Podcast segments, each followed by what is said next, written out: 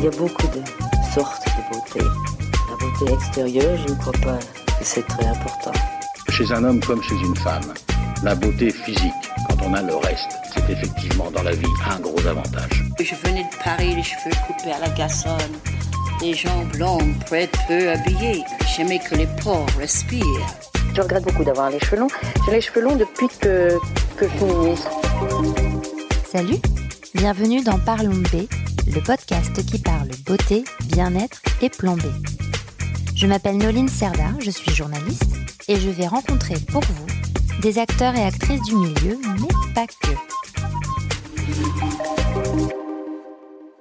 Ce nouvel épisode est aussi le dernier de la saison 1. Et pour marquer le coup, et parce que c'est l'été, nous allons parler bronzage, et plus précisément de l'invention du bronzage. Car oui, il s'agit bien d'un sujet socioculturel, voire bien plus. C'est ce que nous raconte Pascal Horry, éminent historien et membre depuis peu de l'Académie française. Il a orienté ses recherches vers l'histoire sociale de la France pendant l'époque contemporaine, la nôtre en gros.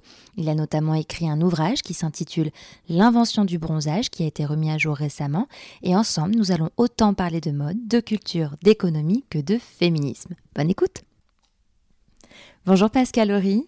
Bonjour Noline. Je suis ravie de vous avoir en face de moi. moi aussi. Parce que ça fait quelques années, vous avez été mon, mon tuteur de mémoire à la Sorbonne, parce que vous êtes entre autres professeur euh, d'histoire contemporaine à la Sorbonne. Je suis maintenant émérite, ce qui veut presque dire euh, retraité, sauf que l'émérite continue à participer euh, à la recherche collective, euh, à faire partie d'une équipe de recherche euh, et encore à diriger quelques, quelques thèses, parce qu'un des grands plaisirs de mon métier, c'était des gens comme vous, c'est-à-dire de diriger des recherches mm. de jeunes chercheurs, qu'ils restent chercheurs ou qu'ils ne restent pas, parce que je n'ai jamais considéré que le but de mon travail, c'était de reproduire des enseignants-chercheurs. Donc, c'est vrai, vous m'aviez encouragé voilà, toujours à être Je serais content que euh, vous soyez journaliste, que d'autres soient dans l'administration, dans les médias au sens large. Je rencontre sans arrêt d'ailleurs des anciens élèves à la radio, à la télévision, même à, CNN. C'est vrai. donc voilà, c'est un plaisir de parler avec vous. Bah, merci beaucoup. Mais justement, avant qu'on entre dans le vif du sujet, euh, nous, euh, vous êtes émérite, donc enfin, votre, votre spécialité c'est l'histoire contemporaine. Moi, je vous ai connu pour l'histoire culturelle. Est-ce que vous pouvez expliquer aux auditeurs, auditrices, ce que c'est que ce petit monde-là? À certains moments, mais sans doute pas devant vous, j'expliquais à mes étudiants que l'histoire euh, culturelle, ça consistait à prendre un, simple exemple. On n'écrit jamais un livre. Bon, alors c'est très très très très rare. On n'écrit jamais un livre. Hmm. On écrit un texte. Pour que ça devienne un livre, il faut que vous rencontriez un éditeur, euh, un imprimeur, un correcteur, des libraires, bon, secondairement des lecteurs, parce qu'il n'est pas nécessaire d'avoir des lecteurs pour qu'il y ait un livre. Mais vous comprenez que, bien entendu, tous ces objets qui sont des objets au fond symboliques au sens large, ce que j'ai souvent appelé des représentations, bah, ils sont dans une société. D'où la définition de l'histoire culturelle. C'est une histoire sociale, elle interroge la société, n'importe quelle société, hein, les Esquimaux, les Inuits, pardon, euh, aussi bien que la nôtre, etc. Euh, mais en considérant que, bon, on, peut aborder une société sous l'angle des institutions politiques, histoire politique, sous l'angle des échanges économiques, histoire économique, mais aussi sous l'angle des système de représentation. Et un système de représentation, ça va d'une équation mathématique ou d'un traité de philosophie jusqu'à une bande dessinée ou jusqu'à des pratiques symboliques, comme par exemple les pratiques corporelles. Parce que la manière de, je dirais, de se scarifier, de se tatouer, de se percer, puisque j'ai eu l'occasion de travailler aussi sur euh, la réapparition en Occident du piercing ou du perçage et, ah bah du tatouage, mmh. bah, tout ça c'est hautement symbolique, ça dit beaucoup de choses sur les individus, sur les collectivités, et on comprend une société très bien à travers ces objets-là. D'où le fait qu'à un certain moment, d'ailleurs lointain, dans les années 80, parce que ça remonte aux années 80, je me suis dit, mais il y a une révolution culturelle, le mot n'est pas exagéré, une révolution culturelle qui n'a jamais été prise au sérieux, donc jamais été étudiée, qui s'appelle le bronzage. je me suis dit, mais pourquoi diable euh, Quel était donc le diable là-dedans, qui se cachait quelque part dans les détails? Pourquoi diable À un certain moment, on a basculé de la mise à distance du soleil à l'adoration du soleil pour notre peau, c'est-à-dire aussi pour notre cerveau. Quoi. Bien sûr. Et donc, c'est une super transition que vous m'offrez parce que, en, effet, euh, j'ai fait appel à vous parce que vous avez écrit cette, euh, ce, livre sur, euh, intitulé L'invention du bronzage qui a été réédité, vous me l'avez dit juste avant. donc, comment est-ce que. Donc, comment est-ce que vous avez travaillé sur ce thème et, qu'est-ce que vous avez appris sur l'invention du bronzage? Alors, vous avez raison de me poser la question de savoir comment on peut travailler là-dessus, mm. parce que vu de loin, on peut se dire, mais quelles sont les sources? Bah, Elles sont innombrables. J'ai fait une sélection, d'autres pourraient me suivre. Pour l'instant, on n'a pas vraiment suivi, mais j'espère qu'on va pouvoir approfondir, euh, en particulier l'analyse documentée du basculement. Je donne tout de suite la réponse. À mon avis, à travers le monde, mais précisément en Occident, plus précisément encore en Europe occidentale et entre autres en France. la France, on verra, a joué un rôle pionnier. Entre les années 1910 et les années 1920. il y a une guerre mondiale entre les deux, d'une certaine façon, mais ce n'est pas l'essentiel, à mon avis, la guerre mondiale. Toujours est-il que ce basculement, il a fallu que je le documente. Et je me suis plongé, par exemple, à la Bibliothèque nationale de France ou ailleurs, dans euh, une sélection d'ouvrages de beauté, de conseils de beauté. Oui. Euh, qui n'avaient pas été très, très étudiés jusque-là, à vrai dire, par les, collègues, mais aussi des, travaux qui se présentaient comme plus scientifiques, de médecins ou de pseudo-médecins parfois, euh, donnant des conseils euh, pour être en bonne santé. Et puis des propos d'éducateurs, car on le verra sans doute, les éducateurs jouent un très grand rôle sur la nécessité d'avoir une école moderne, naturelle, en plein air, etc. Hmm. Tout ça contribuant à euh, nourrir, alors dans un deuxième temps, les médias, comme on ne disait pas à l'époque. Donc j'ai beaucoup travaillé sur quelques périodiques français, mais le premier a une connotation étrangère intéressante puisque c'est l'édition française d'un magazine américain, c'est Vogue. Vogue euh, France apparaît comme par hasard après la Première Guerre mondiale, parce que désormais les États-Unis et la France se sont retrouvés ensemble dans les combats de la Première Guerre mondiale. Il y a une vieille amitié franco-américaine, bien entendu, et ça se traduit par le lancement par Vogue États-Unis d'une édition euh, française, au début des années 20.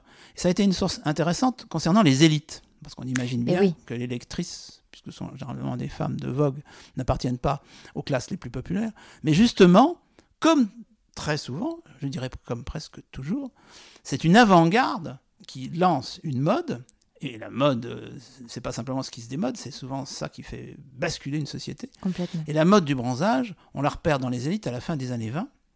Ce ne sont pas simplement les élites de l'argent, va y revenir, ce sont entre autres les, élites intellectuelles proches justement d'une nouvelle médecine qu'on appellera la médecine naturelle, etc.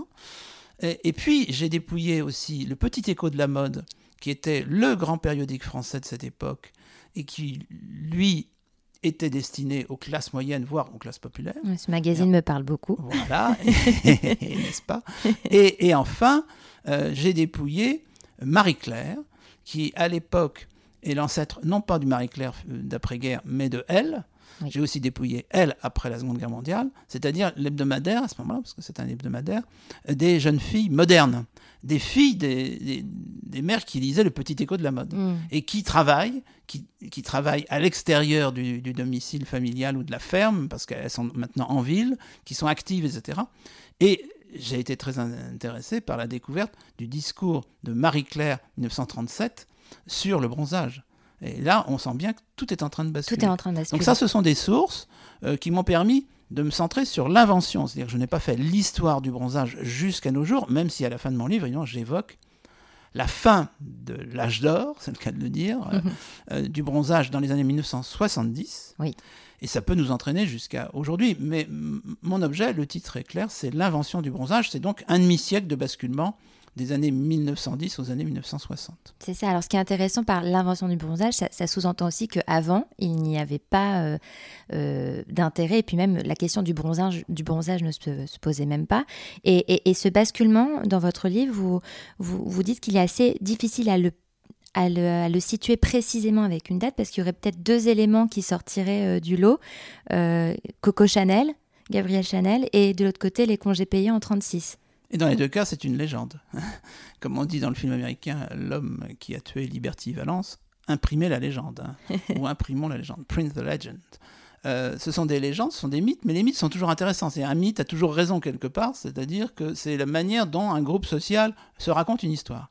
Coco Chanel, c'est la version élitiste, voire éventuellement féministe.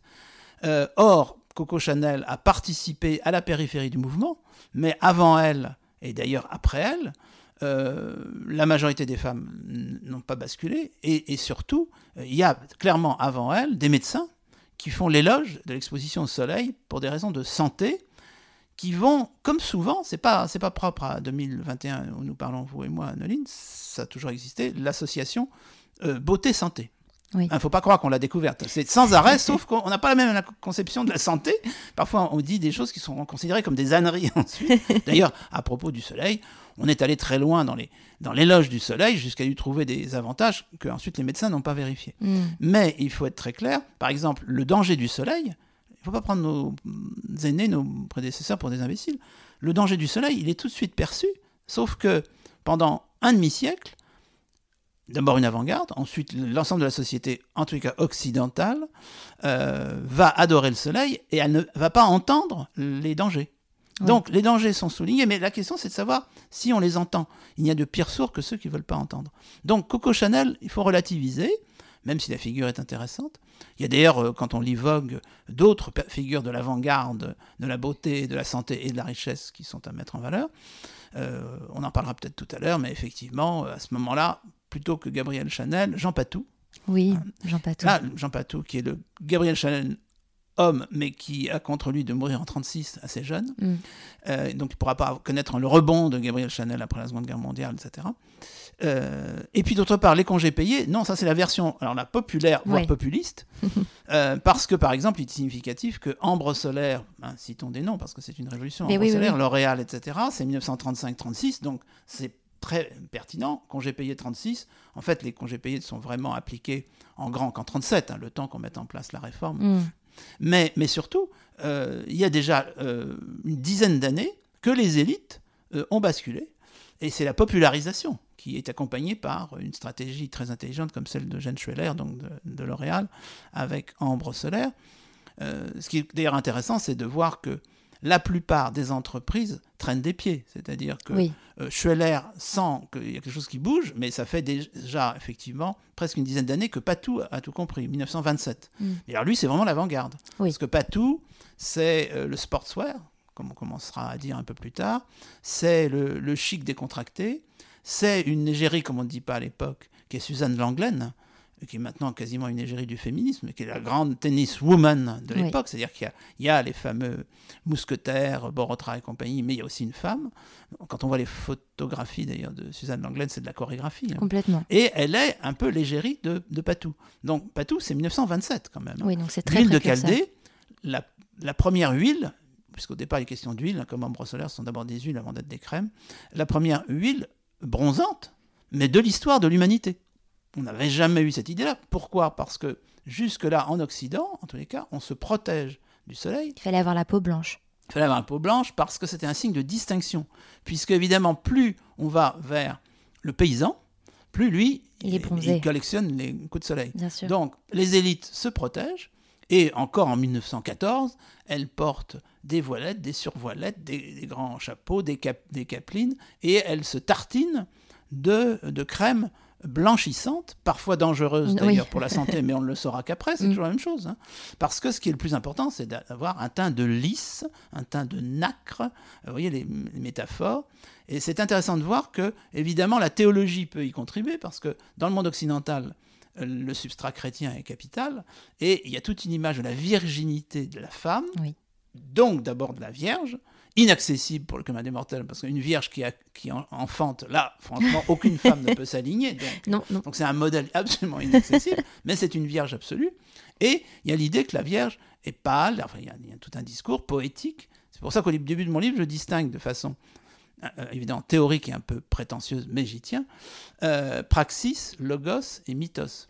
Mhm. Mythos, exactement en grec. Le mythe, c'est justement la poésie, la peinture, la peinture euh, voyez, néoclassique, la, la, la mort d'Atala, des choses comme ça, bon, Psyché, euh, ces, ces- ces peintres des années 1790-1800 qui, qui, qui- euh, mettent en scène des femmes absolument euh, nacrées, enfin bon, on ne peut pas imaginer plus blanc que blanc, Et, mais aussi des poèmes euh, ou des romans, Le Lys dans la vallée, etc. Et ça continue au long du 19e siècle, donc d'une certaine façon, on, on est en train de découvrir les bains de mer, mais, mais, mais pendant ce temps-là, la peau reste quand même très protégée Oui, oui. dans, dans, dans les élites. Et les élites féminines. Parce que ce qui va être capital, c'est que dans l'entre-deux-guerres, ce sont des femmes qui parfois parce que c'est la mode, mais parfois parce qu'elles prennent le pouvoir aussi, Oui. hein, prennent le pouvoir, qui décident que ça suffit comme ça.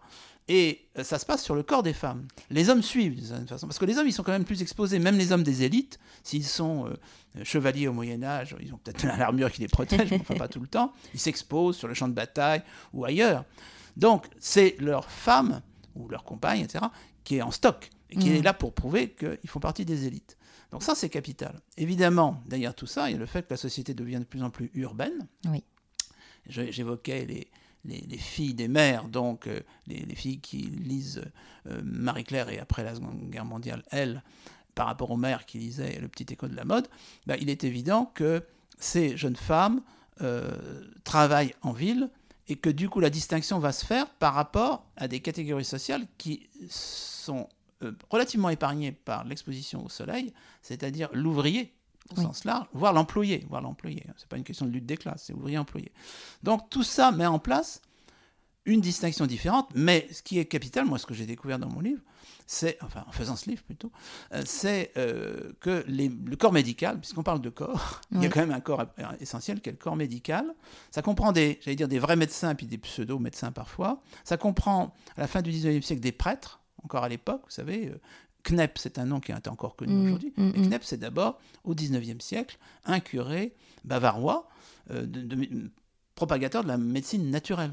Et tous ces médecins-là, j'ai constaté que ça partait assez largement d'une culture germanique, je dirais. Germanique au sens large, ça comprend aussi la, la Suisse euh, romande, ou ça comprend la Belgique fran- francophone, mais il y a quand même un noyau germanique. Et au XIXe siècle, culture germanique plus romantisme aidant, c'est de là que partiront, comme par hasard, euh, les- le randonisme, le premier club de randonnée moderne en France. Euh, en fait, il n'est pas né en France, il est né en Alsace sous occupation allemande Mm. le club vosgien. Euh, les colonies de vacances, ça part, ça part des d'ailleurs souvent protestants de Suisse. Les auberges de la jeunesse. Et puis, tout le mouvement de lutte contre la tuberculose par les sanatoriums, préventoriums, aériums, etc. Ça part d'Allemagne, comme par hasard. Eh oui. C'est-à-dire que là, ça devient du lourd, parce que si le mot tuberculose est prononcé, tout le monde euh, Oui. se réveille. Euh, vous le savez, euh, Noline, en histoire culturelle, on l'a souvent montré, il y a des maladies euh, de génération. Donc, à- la grande maladie qui obsède les contemporains, c'est la tuberculose. Or, ne voilà-t-il pas que le soleil pourrait contribuer à guérir la tuberculose, Mm. dit-on Mm. et euh, vous avez des textes fondateurs dans les années 1890-1900. Donc tout est préparé pour dire il faut s'exposer au soleil, euh, il faut se dénuder pour s'exposer au soleil. Alors les enfants, etc. Et le mot bronzé, bronzage apparaît à ce moment-là en langue française. Parce que ce que je signale au passage, parce que j'ai fait une enquête au départ, je n'y avais pas pensé, c'est que du côté du monde anglo-saxon ou allemand, on est relativement pratique, on parle de tanning, on, on se tanne, la peau se tanne, ou la, la peau, euh, la peau va brunir en allemand, etc. Et du côté des langues latines, de la Méditerranée, de la culture plutôt catholique, etc., eh bien, la France lance une métaphore très valorisante, esthétique, le bronzage. Eh oui. Parce qu'à l'époque du dictionnaire de Littré, dans les années 1860, bronzage, ça ne concerne pas le corps humain, ça concerne euh, l'art du sculpteur. Eh oui, le qui va bronze. sculpter et qui va essayer d'imiter le bronze. Eh oui. Donc, dire qu'un corps humain vers 1920 est bronzé, alors j'ai repéré la première euh, apparition pour l'instant du, du mot bronzé, 1920-1921, chez des médecins, des médecins euh, naturistes en quelque sorte, qui, qui disent mais voilà, ces corps bronzés, bon, il faut que les corps soient bons. Et puis, quelques années après, pour les Jeux Olympiques de 1924, dont les Jeux Olympiques de Paris, dont on peut penser qu'ils auront lieu, de 2024 célébreront le centenaire, Henri de Monterland, l'écrivain, le jeune, jeune écrivain de l'époque, euh, euh, un petit peu effectivement naturiste quelque part, élitiste, euh, utiliserait pour la première fois en littérature le mot bronzage.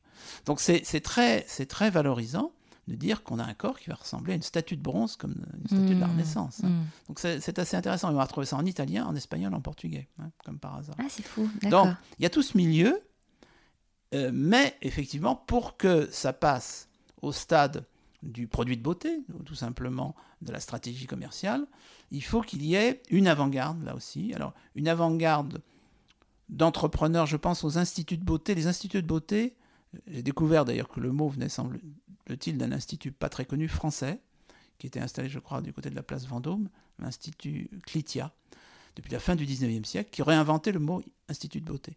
Du côté des instituts de beauté, en fait, on va traîner des pieds. Parce que vous avez aussi une, un discours suivant lequel, oh bah tout ça c'est une stratégie de commerçants, ils ont bien. Ah oui. Bah non, euh, justement, il y a une avant-garde, ça sera surtout Patou et ensuite euh, Schweller qui y croient, mm. mais la majorité des autres sont pris à contre-pied. Euh, Elena Rubinstein, Elisabeth Arden, ils sont, sont absolument pas pour au départ. oui, c'est ça. Mais pour autant, vous parlez d'une énergie, d'un nouveau besoin social par la suite. Bah, tout à fait, parce qu'après, on, on, se rend compte et on, on, change de stratégie. Mais dans un premier temps, les instituts de beauté sont schizophrènes. Quand j'ai regardé les catalogues d'instituts de beauté, Clitia, Elisabeth Arden, Elena Rubinstein dans les années 20-30, quand apparaît à la fin des années 20 justement, début des années 30, mais après pas tout, les premières huiles euh, bronzantes, etc., euh, c'est en contradiction complète avec ce qu'on dit la page d'avant ou la page d'après, où au contraire, on vous explique qu'il faut acheter des produits pour se protéger absolument du soleil toute l'année. Donc, ah oui, il y a une schizophrénie, mais c'est tout simplement la société a raison. Et euh, les institutions politiques ou économiques ben, suivent. Mais il y a une avant-garde. Ça, c'est clair, il y a une avant-garde. Et Patou, à mon avis, a joué un rôle capital sur ce plan-là. Mm. Parce que l'électrice de Vogue savent qui est Patou. Et Patou, c'est une modernité, il y a une sélection sociale, mais il y a aussi un discours sur l'ouverture à la nature. Et tous ces médecins dont je viens de parler, évidemment, ont ouvert les vannes. Et c'est très intéressant d'ailleurs de voir comment c'est lié, par exemple, au mouvement naturiste. Oui. Où on va jusqu'à être nudiste. Parce qu'on dit naturiste, en réalité, ce sont des nudistes. Euh, et là aussi, ça vient d'Allemagne, très, très largement. Mm. Donc, on découvre beaucoup de choses à travers ce simple sujet de l'invention du bronzage. Mais c'est ça qui est fascinant, et c'est pour ça que je voulais euh, vous avoir sur Parlons B, parce que là, on, a, on vient d'aborder plein de thèmes, et on a, on a abordé le début de, de, l'invention du bronzage, mais ensuite, qu'est-ce qu'il se passe? Il, va, Là, il va y avoir une explosion, vous avez parlé d'âge d'or aussi, euh, sans mauvais jeu de mots, mais en tout cas, qu'est-ce qu'il se passe? C'est plutôt dans les années 70 Disons que jusque au milieu des années 30, il y a débat, discussion, polémique, euh, il y a des, gens qui se crispent, etc., avec des connotations racistes éventuellement, en disant mais on veut nous faire ressembler à des nègres ou à des négresses. Mm. Euh, alors, entre parenthèses, je consacre un chapitre à la dimension presque politique de tout ça. Euh, le, le, terme bronzage a été parfois utilisé, par exemple, par Pierre de Coubertin, j'évoquais tout à l'heure les Jeux Olympiques, mais au sens où bronzer, ça veut dire durcir les élites, que les élites ne s'amollissent pas trop, qu'elles s'avagissent vachissent pas trop, d'ailleurs d'une certaine façon, sinon elles seront submergées par d'autres élites venant peut-être d'ailleurs, euh, pas occidentales et compagnie. Donc il faut bronzer euh, les élites. Bon, ça c'est une chose. Mais par ailleurs, il y a l'idée quand même clairement que l'occidental s'expose, et l'occidental, le, la femme occidentale, mmh. en brunissant. Donc ces discours racistes sont submergés par la vogue du bronzage, qui dit qu'au contraire, d'abord, euh, euh, on n'est pas noir, on est bronze, on est euh, cuivre. Coppertone, la marque Coppertone apparaît en 1944, je crois, aux États-Unis. Donc, ton de cuivre. Alors là, du coup, ça se met à ressembler un peu au mot bronzage. Oui, il y a ça. Et puis, je dirais qu'il y a quand même quelque chose d'essentiel, c'est que c'est réversible. Oui. Ce qui n'est pas le cas pour Joséphine bien Baker. Sûr, bien sûr. Donc, mais il y a tout un débat. Et puis, à la fin des années 30, en France, visiblement en Allemagne, en Angleterre, etc., les États-Unis ne sont pas forcément en tête, hein, parce qu'il y a un puritanisme. ah oui, ils sont ah un peu en arrière, d'accord. Ils suivent. En tous les cas, c'est vraiment la France, presque secondairement l'Italie, mais c'est vraiment la France. Ne serait-ce que parce que la femme française, c'est un modèle à l'époque. Pour la femme eh américaine, pour la femme brésilienne, etc. Hein, libanaise, donc c'est un modèle. Euh, et donc là, on peut dire que c'est lancé, puisque l'été 1939, qui a eu une autre signification rétrospectivement, était annoncé par euh, Marie-Claire et par d'autres comme le, grand été des, maillots deux pièces. Parce qu'on dit souvent le bikini, c'est après-guerre. Le mot bikini est d'après-guerre, il est relancé par un bon commerçant, etc., qui lui-même relancera une génération après le monokini. Mais euh, en fait, les maillots deux pièces, avec des couturiers qui font ce choix-là, ça existe déjà dans les années 30, hmm. ça peut faire scandale, on l'imagine. Oui, c'était. Et euh, Marie-Claire annonce que l'été 39, ça sera l'été des maillots de pièces. Hein. D'accord. Donc vraiment, là, le, soleil a triomphé. Et au-delà des élites maintenant, dans les nouvelles classes moyennes, émergentes, euh, femmes actives, etc., qui vont bientôt avoir le droit de vote, enfin, qui, qui, qui commencent à plus militer qu'avant. bon. Et, et donc, euh, c'est lancé à ce moment-là. La Seconde Guerre mondiale met tout en suspens, mais on voit clairement qu'on a la nostalgie du bronzage, puisqu'il y a plein de stratégies, puisqu'on ne peut plus accéder aux, plages hein, dans les pays occupés Bien comme sûr. la France, on ne peut plus accéder aux plages. Mais on peut se bronzer aux Tuileries euh, Mm. ou faire semblant de se bronzer et se, se, se peinturlurer avec des pinceaux, etc. Et de, fin de la Deuxième Guerre mondiale, elle, alors il faudrait dire beaucoup de choses sur Françoise Giroud, sur euh, Hélène Gordon-Lazareff, et elle, alors là, tient un discours euh, sans ambiguïté, parce qu'il y a encore des petites hésitations. Alors là, Elle, le magazine Elle. ah oui, elle, Oui. euh, allez-y, exposez-vous. euh, et c'est le triomphe absolu. Et ça continue avec les Trente Glorieuses, dirait-on euh, en France, mais les Trente Glorieuses, ça concerne tout l'Occident. Oui, bien sûr. Et donc tout l'Occident communie dans le bronzage. En revanche, évidemment, le monde d'ex- extrême oriental, indien et surtout à l'époque chinois ou japonais, le Japon entre dans une modernité à l'occidentale, mais ne peut pas suivre. Encore aujourd'hui, on, on sait que la notion de bronzage est problématique là. Euh, et même que dans les, les pays d'Amérique latine, ou des Antilles, voire d'Afrique subsaharienne, c'est encore l'ancienne stratégie qui prévaut, c'est-à-dire que les élites sont plus claires, sont supposées être plus claires, même actuellement où je parle, Oui. en Martinique ou en Guadeloupe. hein. Comme quoi, c'est très culturel. Ah bah c'est culturel, évidemment. Mais c'est aussi politique, économique quelque Oui. part, mais c'est fondamentalement culturel. Et donc, le plateau euh, au sommet du, du bronzage, ce sont les années 50-60. Et pour moi, la crise commence à la fin des années 60, début des années 70. Ça sera illustré là aussi dans les avant-gardes avec la mode punk, par exemple, Hmm. qui apporte en revanche le perçage, piercing et le tatouage réhabilité, parce qu'ils n'ont jamais complètement disparu, mais c'était les marges, hein, absolument, et pas généralement valorisés. Donc là, il y a, y y un grand recul.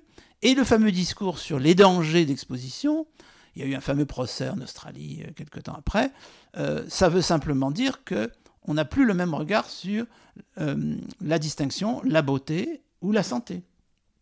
Euh, parce que on aurait pu tenir ce discours sur les, les dangers, les cancers de la peau, on connaît déjà dans les années 30. Hmm. Mais la, la tendance n'est pas là. Et aujourd'hui, je, je voudrais qu'on me comprenne bien, je ne suis pas en train de dire qu'on est revenu au blafard.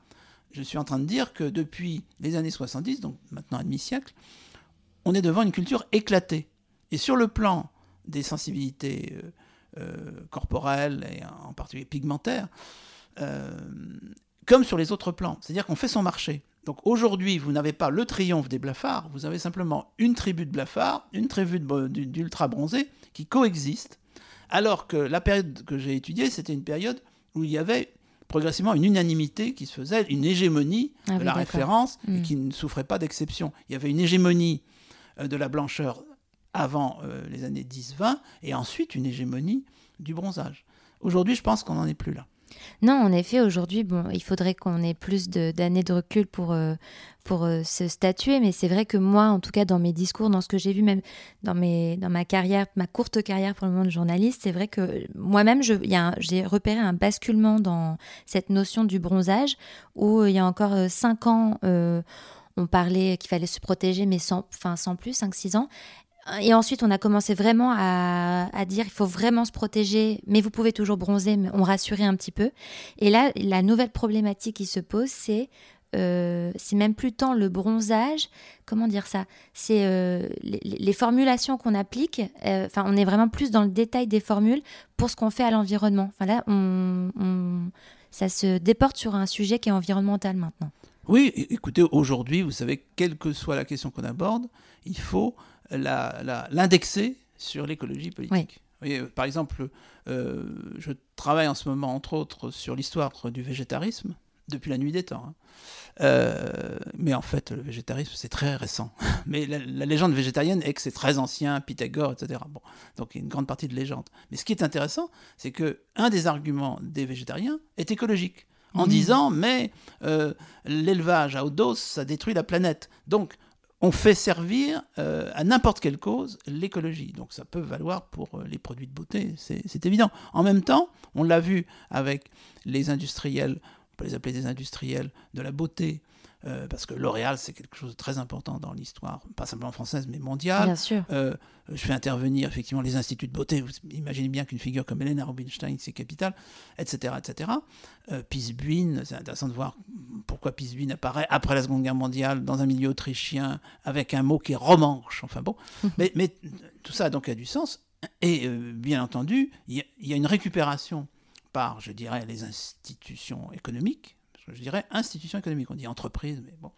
Comme il y a une récupération éventuellement par les institutions politiques, parce qu'en Australie, il y a eu des procès consistant à dire attention, il faut réglementer l'exposition soleil, il faut surtout réglementer, j'en parle un peu à, la fin, les, euh, la, fréquentation, voire même interdire la fréquentation des, lieux de bronzage artificiel, hmm. qui se sont beaucoup développés après la Seconde Guerre mondiale. Et comme par hasard, entre autres en Allemagne, dans les pays germaniques. Euh, bref. Mais même aussi, même aussi en Italie, c'est très étonnant. Ah oui. oui. oui, oui, les statistiques montraient qu'il y avait une Bon, pour des raisons, c'est un peu comme le Brésil, pour des raisons culturelles. Hmm. En tous les cas, je pense que aujourd'hui, vous le confirmez, Noline, on est dans une situation un peu éclatée. Complètement, oui. Mais euh, la référence au bronzage n'a pas disparu, c'est clair, comme signe de santé, euh, de, mais je dirais aussi de contrôle de son corps je reviens toujours sur, cette idée de réversibilité. C'est ben quand même très important de dire, mais écoutez, moi je fais de mon corps ce que je veux, je suis responsable d'abord de ma santé, cancer, etc. Je suis aussi responsable de la planète, mais vous n'allez pas m'interdire de.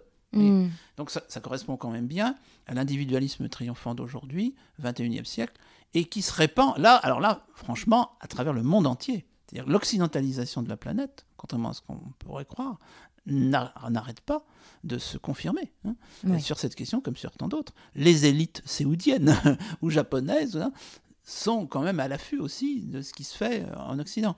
Donc euh, c'est pas parce que ces États sont devenus puissants économiquement ou euh, euh, ont accédé à l'indépendance justement dans les années 60-70, qu'ils ne sont pas culturellement encore tournés vers, vers l'Occident. Hein. Hmm. Bon, mais ça c'était un autre sujet. Oui, c'est vrai, c'est un autre sujet. On pourrait en parler pendant des heures.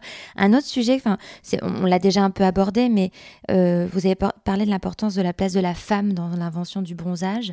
Euh, qu'est-ce que qu'est-ce que ça révèle vraiment de la, de, des femmes dans la société, de leur corps, de, bah, du féminisme aussi. Hein.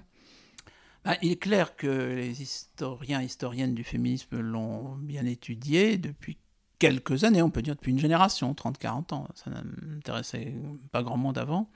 Il est clair qu'il y a un parallélisme quand même entre cette invention du bronzage et d'autres basculements concernant euh, le contrôle sur la chevelure, oui. le fait de se couper les cheveux, qui est quand même la grande révolution des années 20, là aussi, comme par hasard, euh, et vous savez que l'enjeu va loin, puisque il y a un fameux texte de Saint Paul euh, recommandant fortement, pour ne pas dire interdisant la posture inverse, aux femmes de ne pas se couper les cheveux, d'avoir une chevelure, parce que dit euh, l'apôtre Paul, c'est le voile de la femme. Mmh, vous voyez à quel mmh, point mmh. c'est un, un, débat contemporain. Donc se couper les cheveux, c'est se dévoiler. Hein. D'où la lutte entre les mères et les filles euh, les mères du petit écho de la mode et les filles d'ailleurs, euh, tu t'es fait couper les cheveux, il y a eu des drames. Bon. Et euh, bon, il y a toute une historicisation de ça. Maintenant, on commence à voir comment, par exemple, la, la, coupe à la Jeanne d'Arc, donc une référence en fait pas du tout moderniste, mais, mais nationale en revanche, a pu influer.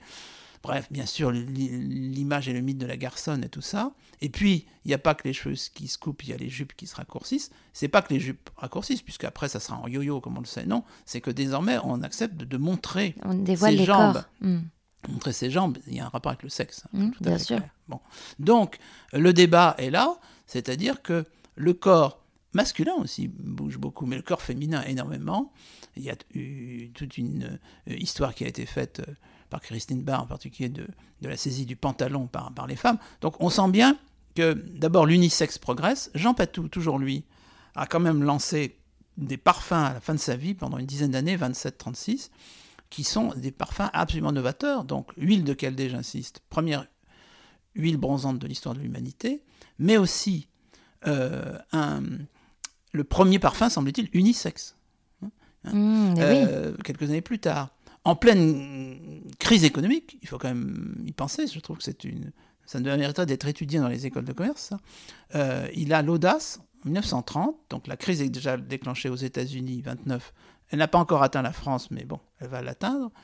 Euh, Joy, qui, tout ce qui reste de Patou mm. d'une certaine façon aujourd'hui, euh, J-O-Y, et, Joy a comme publicité le parfum le plus cher du monde. Vous imaginez, je pense qu'aujourd'hui, ce serait peut-être difficile à faire passer, ce qui était donc apparemment vrai, c'était, semble-t-il, le parfum le plus cher du monde, en pleine crise économique.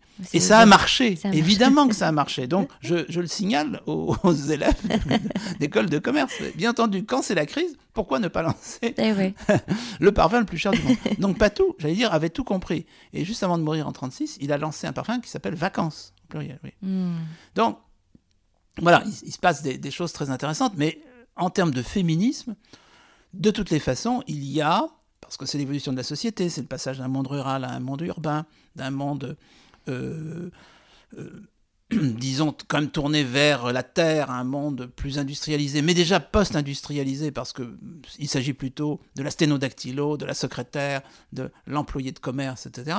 Donc cette société-là va avoir d'autres valeurs, et incontestablement, il s'agit d'une prise de pouvoir, je, je n'exagère pas, peut-être que certains ou certaines féministes trouveraient que j'exagère, une prise de pouvoir par, alors non pas les femmes, ça n'existe pas les femmes, pas plus que les hommes d'ailleurs, mais par des femmes qui décident de maîtriser aussi le corps que jusqu'à présent on leur a imposé, sous-entendu que leur compagnon leur a imposé. Bah, Je pense que c'est une véritable prise de pouvoir. mon. Absolument. Euh, Et comme par hasard, c'est contemporain de la prise du pouvoir politique. Oui. La France, comme vous le savez, n'est pas pionnière, pour une raison d'ailleurs très simple, c'est qu'elle conjugue deux antiféminismes. L'antiféminisme de droite traditionnel, paternaliste, qui d'ailleurs est plutôt préoccupé de, du maintien de la famille. Donc qui est chef de famille en La plupart du temps, c'est l'homme. hmm. Si l'homme meurt, entre parenthèses, ça ne gêne pas ces gens-là de dire bah, le chef de famille, c'est la, c'est la femme. Oui.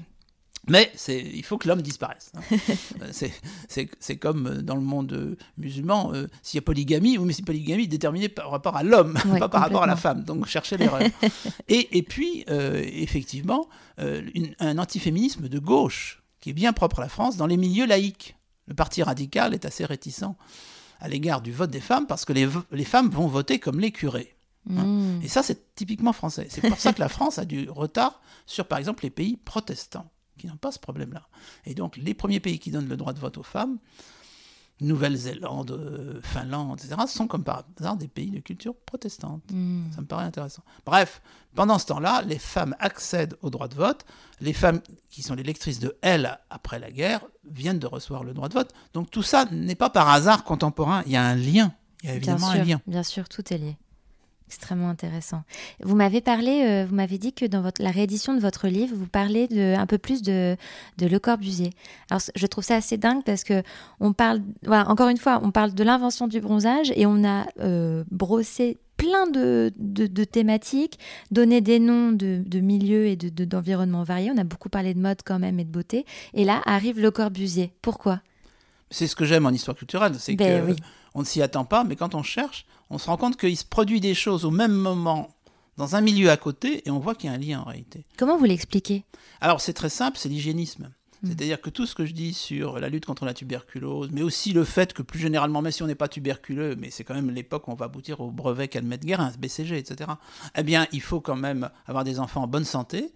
Et des enfants en bonne santé venant de milieux souvent modestes, eh ben c'est l'école qui va s'en charger, pas plus que le milieu familial. On parle du taudis, et puis en face, vous avez la belle école, vous savez, années Mm. 30 en briques, telle qu'on la connaît par exemple dans, dans beaucoup de villes de France. C'est l'époque euh, des, des cités-jardins comme à Suresnes, etc. Donc j'en parle dans mon livre. Et, et effectivement, il y a cette idée que euh, il faut faire entrer le soleil, la lumière. Vous savez, en ce moment, en période de pandémie, on a bien dit ventiler. hein. Oui. Donc il faut ventiler, il faut ouvrir euh, à, à la nature. Bon, voilà, tout ce discours qui est tenu depuis le milieu du 19e siècle par des médecins euh, ou des éducateurs naturistes. Euh, D'ailleurs, euh, quand on parle aujourd'hui de bain de soleil, ce qui est un peu obsolète, mais on ne se rend pas compte que, en fait, on fait allusion à l'hydrothérapie qui proposait des bains d'eau. Donc vous avez d'abord les bains d'eau, Knepp et compagnie, c'est les bains d'eau, puis des bains atmosphériques. On s'expose au soleil, qui est guérisseur. Et quand on est un architecte d'avant-garde suisse, Et Eh oui, c'est. Suisse protestant. Oui, oui, oui. ah non, mais parce qu'il y, a- y a une tripotée de Suisses dans, dans, dans, dans- dans ce que j'expose, en particulier pour ce qui est du, des gens comme Rollier, des, des gens de Neuchâtel, des gens de, de Genève, euh, de Lausanne, très important. Et Le Corbusier, c'est la chaux de fond, et euh, grande ville industrielle euh, méconnue d'ailleurs, à mon avis scandaleusement méconnue de Suisse. Et donc, Jeanneret, alias euh, Le Corbusier, est obsédé par l'hygiénisme, par le fait que l'architecture moderne doit tenir compte de la lumière, et ça va irriguer, c'est le cas de dire, tout, toute, son, toute sa réflexion, et il est aidé par ça, par quelques euh, euh, architectes, théoriciens de l'architecture, et entre autres euh, théoriciens de l'urbanisme, on invente l'urbanisme à l'époque, qui Mhm. disent, mais préoccupons-nous d'abord de l'exposition et de l'ouverture à l'extérieur, large baie vitrée, etc., de ces habitats modernes. Et, et ça, ça permet de comprendre la- au moins la moitié de l'œuvre de, de Le Corbusier. C'est fou. Alors, je pensais pas qu'un jour j'invoquerais euh, cette, euh, ce part, cette partie-là. euh, pour C'est ça, l'histoire C'est culturelle. ça l'histoire culturelle, mais c'est ça qui est fascinant complètement. Dernière question personnelle. Vous êtes plutôt bronzage ou pas bronzage, Pascal Horry Dans la pratique, je dois reconnaître que je ne m'expose pas énormément, mais je n'ai pas le discours obsessionnel du danger, du cancer, Mm. etc. Je suis plutôt un observateur. Hein. Oui. plutôt un observateur. Et puis, comme euh, je suis père de famille, bon, bah, mes, mes enfants se sont largement exposés. D'ailleurs, euh, leur maman les a encouragés à s'exposer tout en les tartinant sans arrêt, effectivement, de, Mm. de crème. C'est-à-dire qu'on arrive à cet équilibre-là, c'est en même temps, quoi. Mm. Euh, exposez-vous, protégez-vous, exposez-vous, protégez-vous. Mais on le dit dès le début, sauf que, évidemment, on n'a pas forcément les moyens de protection réels. Oui. Mais on dit dès le début, attendez, euh, on, on- on est conscient. Et dans notre produit, euh, puis quand on regarde le produit aujourd'hui, bon, ça paraît un peu léger comme protection. Et aujourd'hui, c'est plus scientifiquement euh, lesté. Euh, bon, bah, vouloir, vouloir avoir le beurre et l'argent du beurre, ça me paraît assez naturel. Ça s'appelle l'histoire de l'humanité. vous savez. Eh ben, je crois qu'on peut terminer sur ces belles paroles. Merci infiniment, Pascal Horry. Merci à vous, Naline. Au revoir. C'est ainsi que la saison 1 se clôture. Chaque jour, vous avez été de plus en plus nombreuses et nombreux à écouter les 36 épisodes de Parlons B et je vous en remercie. Le podcast a largement dépassé les 10 000 écoutes et pour ça aussi, je vous remercie. Je remercie également du fond du cœur les différentes et différents intervenantes, qui m'ont fait confiance. Ça compte énormément. Sachez aussi que vous n'avez pas fini de m'entendre car une saison 2 est déjà en préparation et surtout, une grande annonce sera faite la semaine prochaine pour la rentrée. Stay tuned, comme diraient les Anglais.